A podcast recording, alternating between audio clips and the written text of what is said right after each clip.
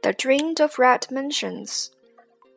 雨村不耐烦，便仍出来，意欲到那村寺中孤饮三杯，以助野趣。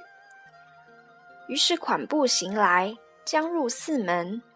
只见座上吃酒之客有一人起身大笑，接了出来，口内说：“奇遇，奇遇。” Yutun went out again in disgust and decided to improve the occasion by drinking a few cups in the village tavern. He had scarcely set foot inside the door when one of the men was drinking there rose to his feet and accosted him with a laugh. Fancy meeting you here. 雨村忙看时，此人是都中在古董行中贸易的 号冷子兴者。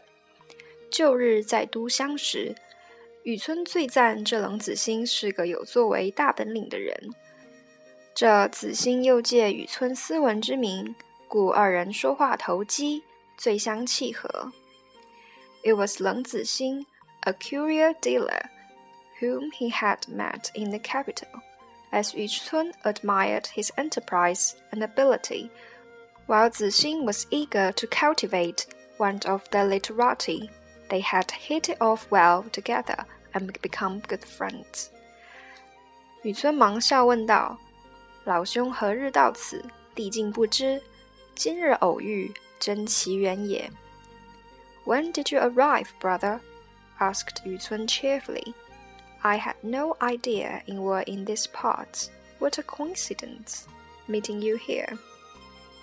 子兴道：“去年岁底到家，今因还要入都，从此顺路找个必友说一句话，承他之情，留我多住两日。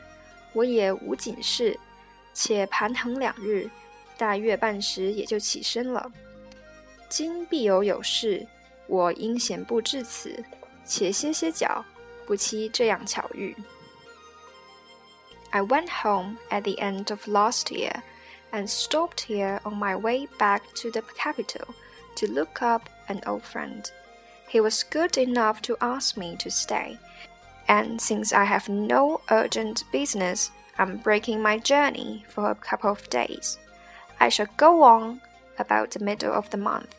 My friend's busy today, so I came out for a stroll and stopped here to rest. I had no idea I would run into you like this. 一面说， 一面让雨村同席坐了，另整上酒肴来，二人闲谈慢饮，叙些别后之事。He made Yu Cun sit down at his table and ordered more food and wine, drinking slowly they spoke of all they had done since parting.